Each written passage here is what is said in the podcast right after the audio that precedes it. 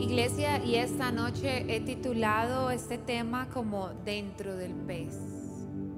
Y quiero que vayas a Jonás en tu Biblia, tu iPad, tu eh, celular, y puedas buscar allí en Jonás capítulo 1. Y dice, la palabra del Señor vino a Jonás, hijo de Amitai, anda, ve a la gran ciudad de Nínive y proclama contra ella que su maldad ha llegado hasta mi presencia.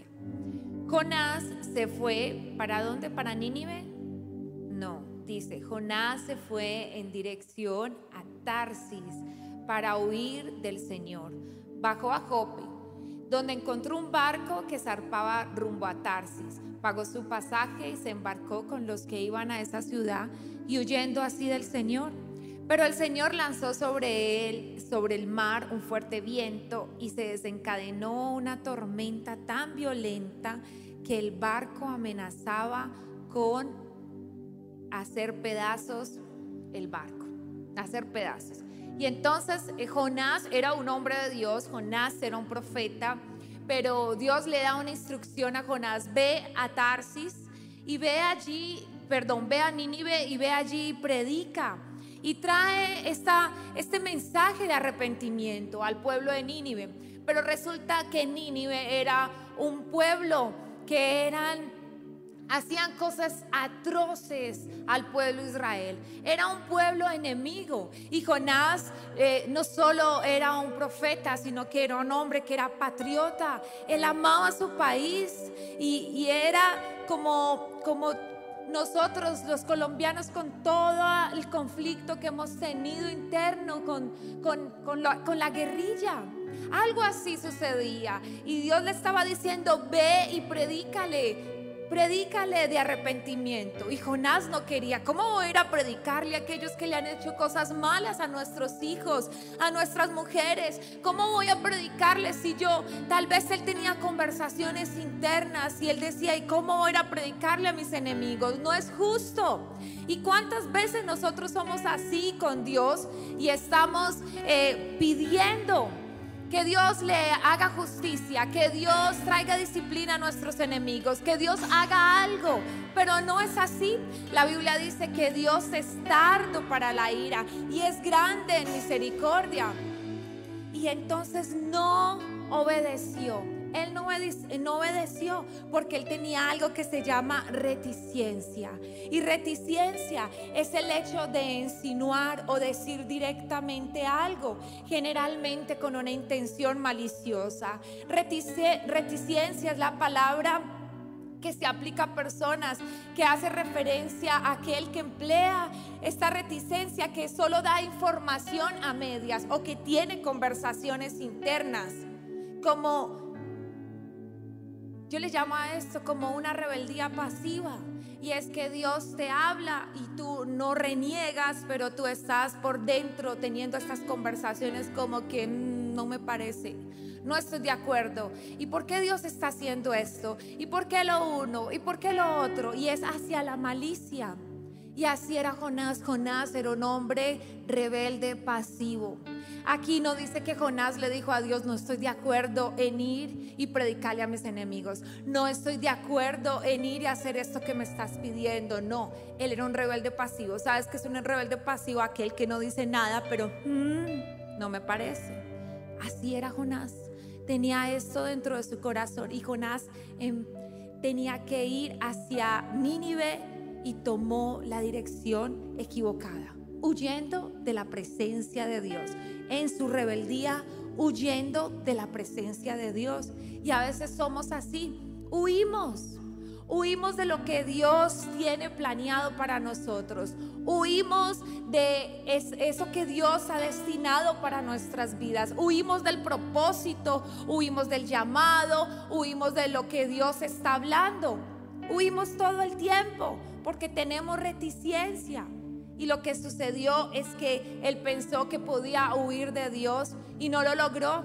Se fue en un barco y allí dice que el mar se embraveció y el barco estaba a punto de hacerse pedazos. Y entonces todos estaban asustados y estaban allí y entonces le preguntan a, a, Jonás, ¿y tú quién eres? Y él dice, eh, yo creo en el Dios Todopoderoso que hizo los cielos y la tierra. Y ellos se asustaron más cuando les habló de Dios.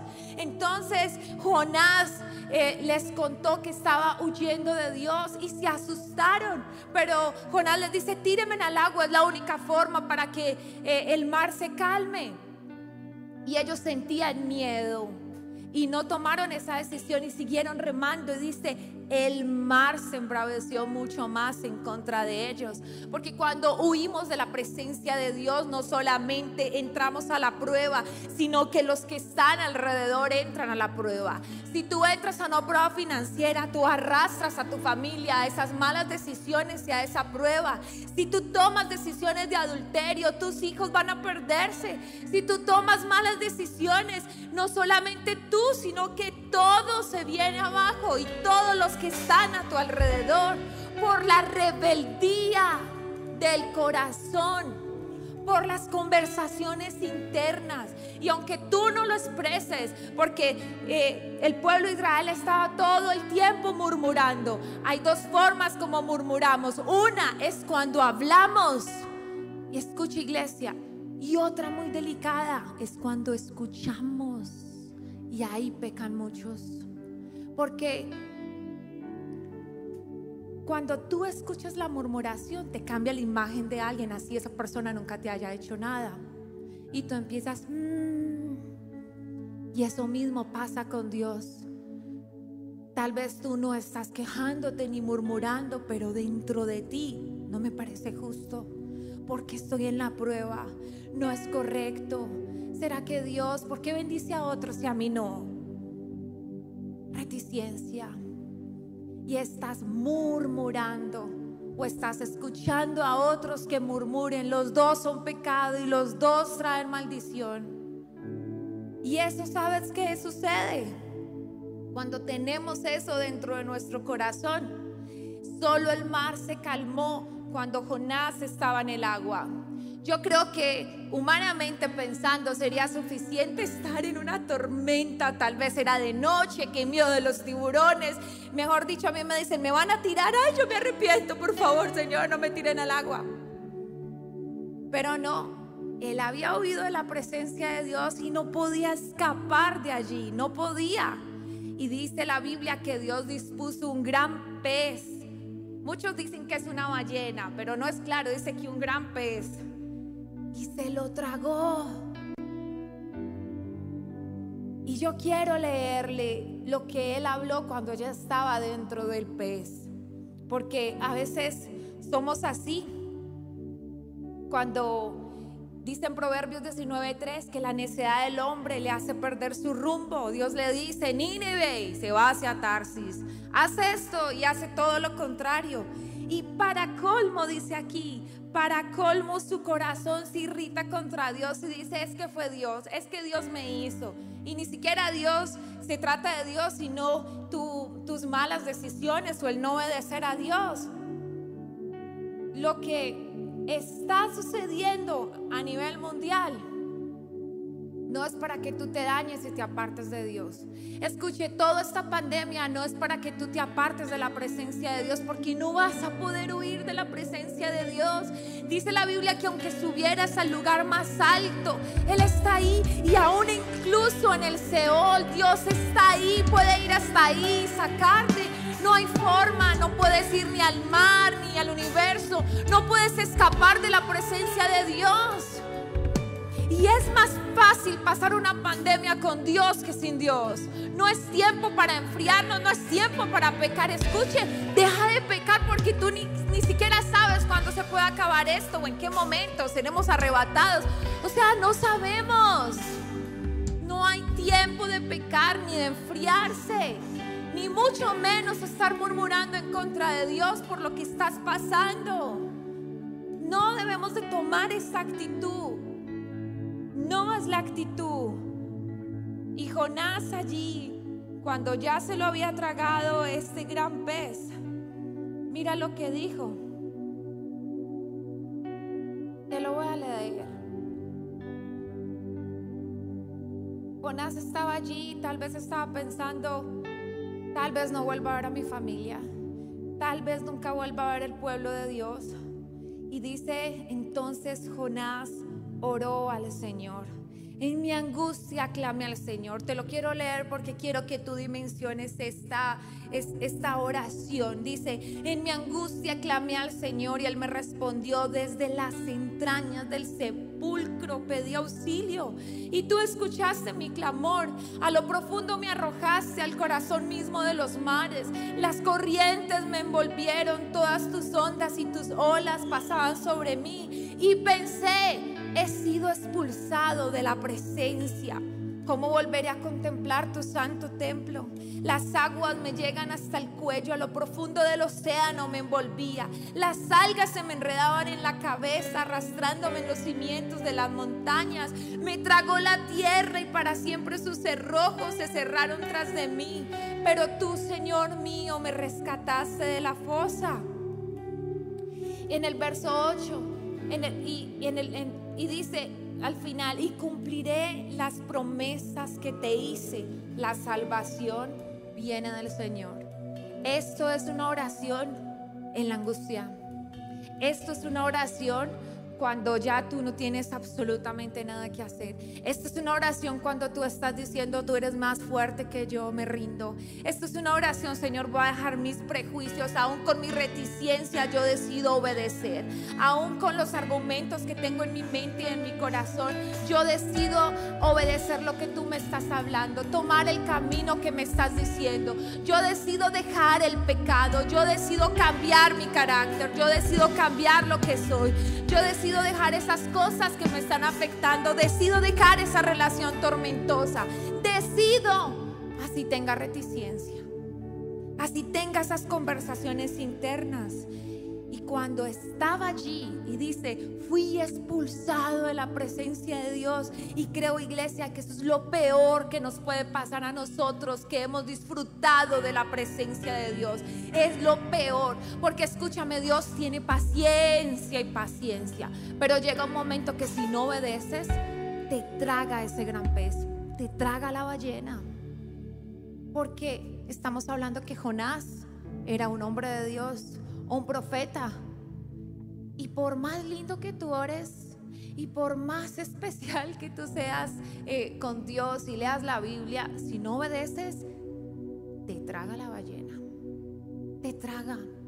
Porque en el castigo es que se doblega nuestro corazón. Y allí si dijo, oh, fui expulsado de la presencia de Dios. ¿Cuántas veces Dios te ha tenido paciencia y paciencia y paciencia? Como alguien que pecó armando todo un lío, un chisme. Y yo lo llamé porque todo se descubrió y le dije, ¿sabes por qué pasó esto? No le metas la culpa al diablo. Fue Dios para que aprendas. Porque te aseguro, te aseguro que Dios te venía hablando hace mucho tiempo que dejaras eso. Dios te venía hablando hace mucho tiempo que cambiaras esa actitud. Y como no lo hiciste, pao, pao. A las buenas o a las malas. ¿Qué tal si Él escucha y dice, si voy a obedecer a Dios, me voy a ir hacia Nínive? No hubiera pasado por todo ese caos y ese trauma. Me imagino que tuvo pesadillas después soñando que se lo tragaba ese gran pez. Qué trauma estar en el fondo del mar. Qué trauma perder todo. Qué trauma estar en, la crisis, en la prueba, porque Dios te habló, pero no obedeciste. ¿Por qué tienes que pasar? ¿Por qué tienes que entrar a la ballena? Vamos a ponerle ballena. No se sabe, pero vamos a ponerle ballena. ¿Por qué tienes que estar dentro de la ballena para poder obedecer? Porque hay dos formas de obedecer con lazos de amor y es que tú escuchas lo que Dios te está diciendo y cambias o con lazos de justicia.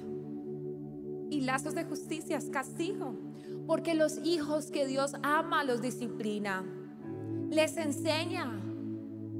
¿Será que será que tú estás preparado para recibir lo que Dios tiene para ti o será que Dios te tiene que meter primero a la ballena? ¿Será que si te lo entrega te pierdes? ¿Se pierde tu casa? Uf, se le levanta el ego, no hay cómo cogerlo. Y te tiene que meter a la ballena para poder bendecirte después y entonces rendirte. Y dice que después de esta oración, entonces el Señor dio la orden al pez que vomitara a Jonás en tierra firme. Imagínate, no dice cómo vomitó, pero vomitó. Y eso es puro trato y proceso para acabar con tu orgullo. Porque allí en el gran pez allí donde las algas están eh, en tu cabeza y la prueba, allí te humillas, allí te rindes, allí si estás dispuesto a obedecer, dispuesto a rendirte, dispuesto a cambiar, dispuesto a obedecer. Ahí sí tienes tiempo para leer la Biblia, ahí sí tienes tiempo para orar, ahí sí. No esperes entrar a la prueba para cambiar. Porque tienes que vivir escasez y vivir una prueba financiera para aprender a diezmar. Porque cuando no hay, entonces sí, bueno Señor, de lo poco yo voy a empezar a diezmar para que tú me prosperes financieramente. ¿Por qué? Porque es algo, el diezmo es algo que nosotros damos de corazón a Dios por obediencia, no porque Dios necesita el dinero, es por obediencia, es porque le amamos y estamos dispuestos a obedecerle en todas las áreas, en todas, así como decidimos no robarle a la gente, entonces tomamos la decisión de no robarle a Dios y tener una buena relación con Dios. ¿Por qué darte golpes contra el muro para obedecer? ¿Por qué aprender con tus experiencias y no aprender con las experiencias de otros? ¿Por qué? No esperes a que te dobleguen para poder cambiar. ¿Qué heridas hay en tu corazón que no te dejan avanzar? ¿Qué heridas hay? ¿Qué es lo que te separa de las personas? ¿Qué es lo que no te deja liderar? ¿Qué es lo que no te deja creer en las personas y te vuelves un rebelde pasivo? Porque hay heridas en tu corazón que creen que todo el mundo te va a hacer daño, que todo el mundo tiene algo contra ti. Es tiempo de cambiar porque no puedes huir más como Jonás, no puedes huir del liderazgo, no puedes huir de lo que Dios te ha mandado hacer. No puedes hacerlo. Dios te va a llevar a un lugar donde la única opción que tú tendrás es obedecer a las buenas o a las malas. Tú decides. El, el rendirte es la solución. Escucha, tu corazón herido.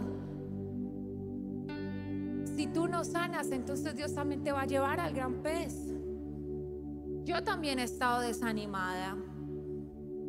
Yo también he perdido las fuerzas en algunas veces. A veces creen que mi esposo y yo como que levitamos y tenemos nube propia y una corona.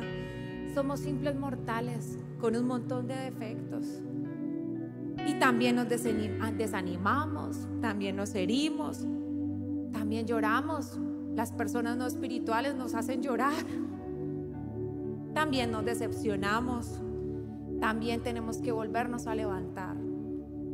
Porque una vez cuando estaba desanimada y dije, no, yo creo que lo mejor es apartarme. No, yo, yo que creo que lo mejor es hacerme un paso atrás. Yo como que no voy a hacer lo que Dios me mandó a hacer, esto está muy difícil. No, no, yo decido mejor guardar mi corazón. Entonces Dios me puso contra la pared y me dijo, o lideras o te meto la ballena. Entonces tuve que, Señor, no, yo, yo no quiero entrar a la ballena, yo no quiero más pruebas, yo voy a liderar. Y me ha tocado levantarme muchas veces porque yo no quiero entrar a la ballena. Yo no quiero estar dentro del pez. Entonces me toca sacudirme del dolor y volver a empezar. Entonces me toca dejar la decepción y volver a empezar. Me toca dejar la amargura y volver a empezar. Y me toca confiar de nuevo, de cero, porque yo quiero obedecer, porque sé lo que significa desobedecer. Si desobedeces, te meten a la prueba. Créame, como iglesia han tratado de destruirnos. Seres espirituales, la gente cree que esto es fácil. Tenemos enemigos espirituales, el demonio, los demonios encima, el infierno con un letrero. Se busca Carlos y Jennifer, los odio. sumado a los brujos que mandan, sumado a la gente que se levanta. Y escuche, prepare esa iglesia porque cuando Dios levante más nuestro nombre, más, más mal van a hablar de sus pastores. Ay, eso dicen de mis pastores. O tú vas a decir, no, yo sé quién son mis pastores. Porque el árbol que tiene fruto es el árbol que más le tiran piedra. Y nos han tirado piedra todo lo que quieran. Y nos van a tirar piedra todo lo que quieran. Pero nos volvemos y nos levantamos. Y escuche, en esto sé, este es mi versículo bíblico favorito que está en Salmos. En esto sé que Dios se complace de nosotros, en que no nos ha dejado destruir de nuestros enemigos. Aquí estamos, firmes ya sacudidos del dolor, sacudidos de la prueba, una y otra vez, firmes, porque no vamos a ser como Jonás, no vamos a meternos a la ballena, no vamos a meternos a la prueba. Nosotros no somos de los que retrocedemos, nosotros somos de los que avanzamos, nosotros somos de los que conquistamos las promesas de Dios, nosotros somos los que traemos un avivamiento, de los que trastornamos la ciudad, nosotros somos los que traemos la presencia de Dios a toda esta ciudad y a todo el mundo. Yo no voy a ser como Jonás. No sé tú, pero yo decido no dejarme tragar por la ballena. No tomes más caminos equivocados. No te vayas más para Tarsis. Vete para Nínive. Jonás fue y predicó a Nínive. ¿Y sabes lo que pasó en Nínive? Se convirtió el rey, se convirtió toda la gente, ayunaron, tuvieron un avivamiento durante un tiempo. Un pueblo pagano, un pueblo sádico y que hacía cosas atroces, se convirtieron con todo su corazón. Cambió toda una generación. ¿Cuántas cosas Dios tiene preparada para ti? Preparadas, pero tú estás yendo camino a Tarsis. ¿Cuántas bendiciones tienes Dios para ti que tú no ves porque tú no eres Dios? Tú no alcanzas a ver el panorama completo, pero te vas en el bus equivocado. Tomas el camino equivocado por heridas no resueltas en tu corazón, por el orgullo, por la reticencia, por la rebeldía pasiva que hay en ti. Y esperándote un gran avivamiento para ti, para tu casa, para tus hijos y incluso, incluso para los que están a tu alrededor. Dios quiere usarte. Dios quiere bendecirte. No hubiera sido más fácil desde el principio. Sí, Señor, aunque no entienda, aunque no crea, aunque no sé cómo, yo decido obedecer. No hubiera tenido que estar dentro del mar. ¿Qué tal si Dios está a punto de restaurar tu familia, pero tú te vas para Tarsis? ¿Qué tal si Dios está a punto de bendecirte y tiene la persona al lado tuyo, pero como hay problemas de tu carácter, te pierdes la bendición? ¿Qué tal si estás a punto de ser libre financieramente? ¿Qué tal? Pero tomas otro atajo. ¿Qué tal si tu ministerio estaba a punto de ser catapultado, pero Jonás? ¿Qué tal? Tú no tienes el panorama completo. Decide obedecer. Escuche, salió un anuncio que decía, busco secretaria, solo que sepa obedecer. No hay nada más terrible que alguien que no obedece. Termino con esto. Y mi esposo y yo teníamos, mi esposo tenía una secretaria eh, trabajó con él muchísimos años y nosotros íbamos a la oficina y siempre le hablábamos de Dios. Esto fue hace la edad de Ami, fue cuando nació Ami. Y le hablábamos de Dios y ya, sí, tan lindo, gracias, sí. Le recuerdo como si fuera ayer. Gracias, gracias, qué lindo hablas. Y le decía, pero... La llevamos una vez a la iglesia. ¿Qué te pareció? Bien, gracias, gracias. Y un día, un viernes en la tarde, fuimos a la oficina y pedimos pizza, compartimos con todos los empleados y fue su novia a recogerla y se la llevó y nosotros nos fuimos y nos despedimos normal. Y entonces ella tenía una hija que era de un adulterio y ahora con este hombre que esta nueva revelación también era un adulterio, él tenía su hogar y le hablábamos de frente lo que es el pecado, se lo hablábamos claro. Y siempre le decía lo mismo, sí, sí, sí. Y entonces ella iba a terminar esa relación y le contó un amigo, un amigo que tenían en común, y él fue ese viernes por ella. Nosotros nos fuimos para la casa y recibimos una llamada. La llamada eh, nos estaban contando que él le iba a llevar a su casa, le dijo que si entraban a un lugar como una taberna a tomar algo y hablar de lo que tenían que hablar, y él llevaba un cuchillo y la mató. Y entonces quedamos súper turbados, quedamos como la cabeza nos daba vueltas, le preguntamos a Dios, Dios, ¿por qué no nos avisaste? ¿Por qué no nos dijiste, Señor? ¿Por qué no me diste un sueño? O, me hubieras dicho si hubiéramos podido orar y Carlos, que la conocí hace muchos años, estaba conmocionado con todo esto. Y ese día, Carlos abrió la, abrió la Biblia y comenzó a leer como tiene de costumbre todos los días y le salió un versículo, un proverbio que se nos quedó en la mente de por vida. El que es reprendido. ¿Cómo es amor? Y se vuelve terco. De repente y sin remedio será quebrantado. Yo me la sabía, solo se me olvidó la segunda parte. El que es reprendido y se vuelve terco, de repente y sin remedio será quebrantado y entendimos tan claro, era Dios diciendo, muchas veces yo le mandé a que, que le hablaran de mí. Muchas veces le insistí que era tiempo de cambiar y volverse a mí, pero no lo hizo. Fue terca y fue quebrantada de repente y sin remedio. Y ni le cuento la historia de su hija porque es más triste que la de ella. No nos metamos a la prueba por ser tercos. No nos metamos a la prueba por los prejuicios. No nos metamos a la prueba por la murmuración. No hable y no escuche. No te metas a la prueba. No te dejes sacar del propósito de Dios. No te dejes sacar de lo que Dios tiene a punto de darte, lo que hay en el futuro. La Biblia dice, los pensamientos que tengo para ti son de bien y no de mal. Ya todo está planeado, ya todo fue creado con tu nombre para bendecirte. Estás a punto de poseer, de entrar a la tierra prometida.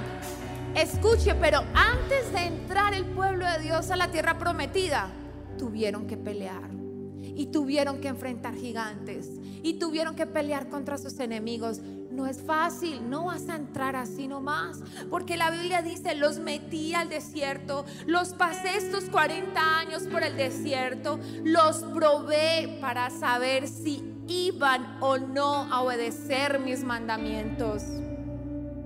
Hay bendiciones que es por gracia, la salvación es por gracia, Tú no tienes que hacer nada. Ya Él lo hizo por ti.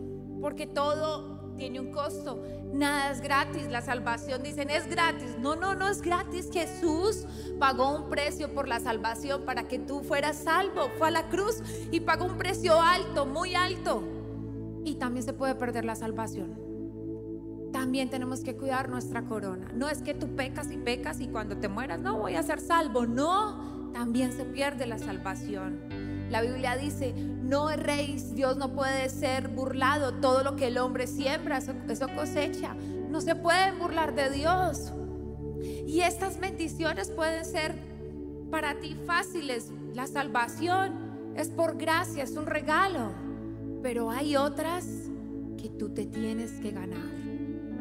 Hay otras que se heredan espiritualmente. Yo estaba compartiendo hoy que yo soy la tercera generación cristiana de mi familia. Mi abuela oraba todas las noches por su casa. Todas las noches. Y ella oró y sacudió tanto los cielos. Ella murió el mismo año que estábamos abriendo la iglesia. Oró sin ver las promesas, pero yo creo que Jesús le atrajo y le, le mostró, mira, mira, mira para abajo, mira, mira. No solamente tus hijos se convirtieron, no solamente tus nietos, sino que te di toda una iglesia. Todo tiene un precio. Hay bendiciones que solamente tú te puedes ganar. Hay bendiciones que dice la Biblia, si permaneces en mí y en mis mandamientos, entonces cualquier cosa que pidan. Pero escucha, dice, permanezcan y permanezcan es pasar tiempo. Demuéstrele a Dios que usted puede pasar por el desierto y no va a desviar su corazón. Demuéstrele a Dios que usted tiene la capacidad de recibir financieramente y no se va a dañar. Demuéstrele a Dios que usted es capaz de guardarse en santidad.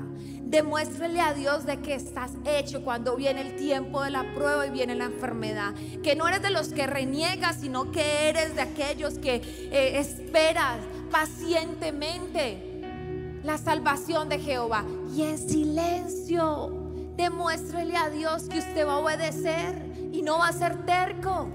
Demuéstrele que usted tiene la capacidad, que Dios puede bendecirte, que Dios puede levantarte. Demuestre en este tiempo. Estamos en un tiempo donde la nube de testigos está mirando. ¿Quién eres? ¿De qué estás hecho? Yo sé que estás pasando por una prueba terrible.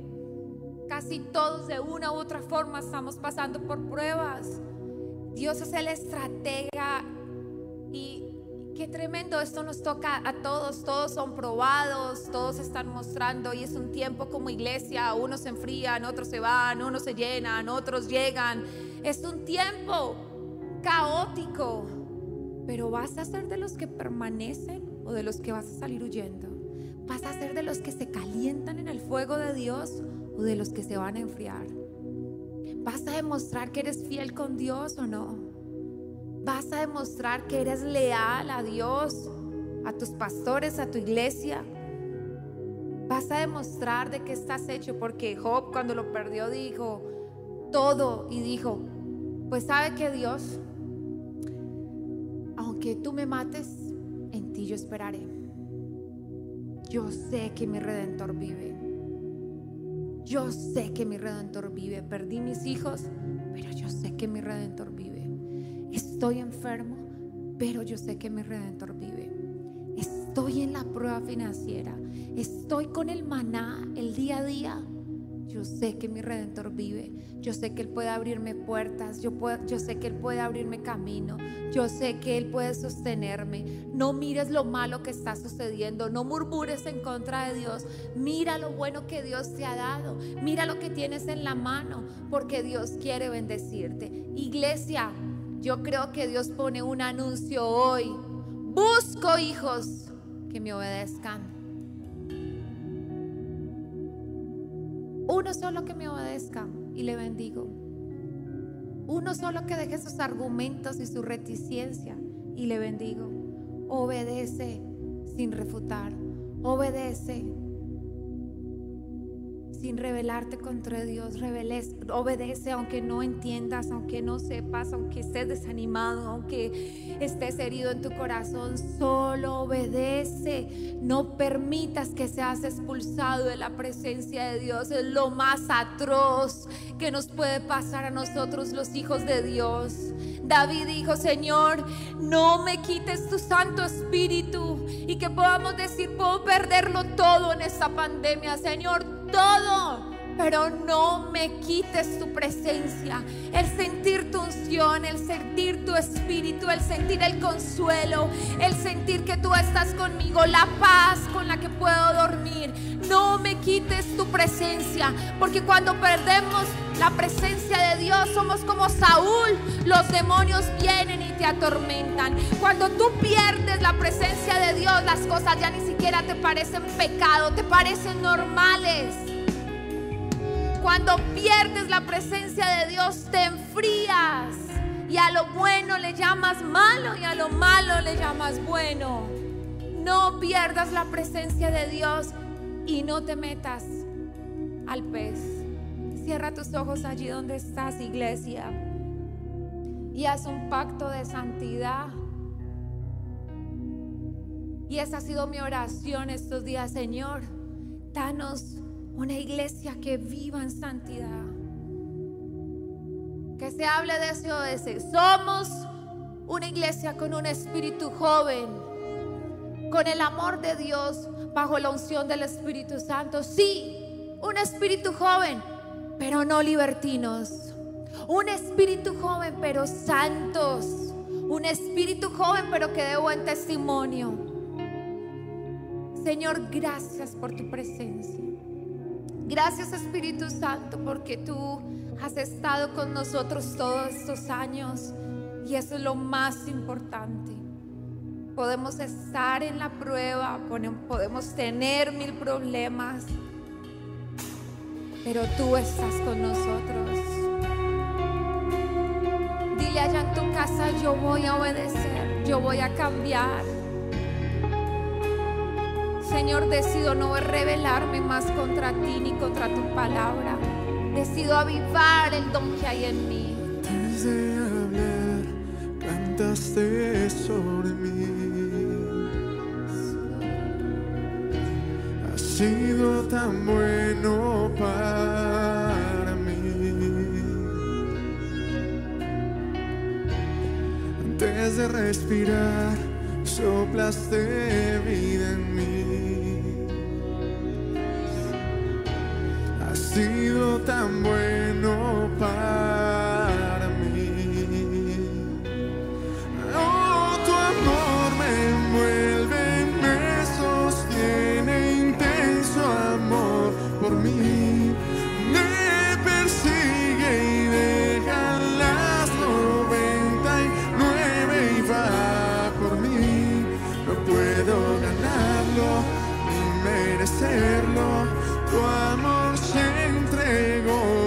me.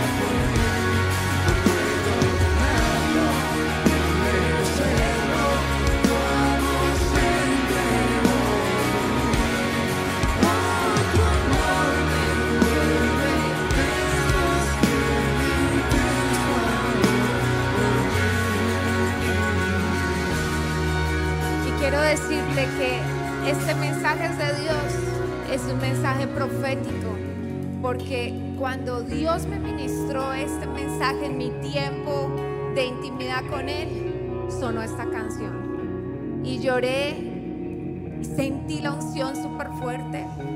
Y no hablé esto con los chicos, no sabía que iban a tocar esta canción, no les di la instrucción y sonó la misma canción. Es de Dios, recíbelo, porque como dice esa segunda estrofa, Él, Él escala cualquier monte por ti, Él derriba cualquier cosa por alcanzarte. No podemos huir de la presencia de Dios.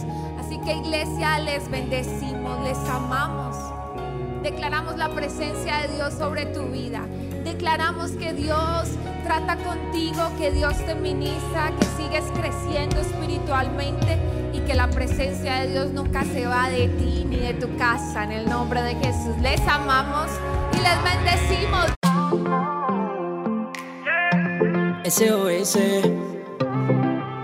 J JD D1 SOS The Brotherhood. Sé que es difícil encontrar una mano que te levante si has caído. Una voz que te aliente estando afligido. Alguien que te ayude puedas más.